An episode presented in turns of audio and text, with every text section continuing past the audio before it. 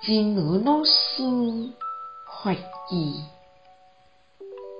文化上直接的知识，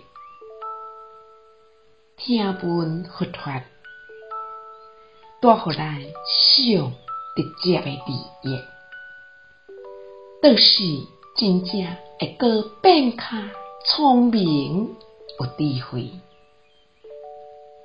聪明有智慧的人，会知影去到佗位找找幸福。闻法最直接的利益，听闻佛法带给我们最直接的利益，就是真的会变聪慧。聪慧的人就知道到哪去找幸福。希望新生四季发育第三五五则。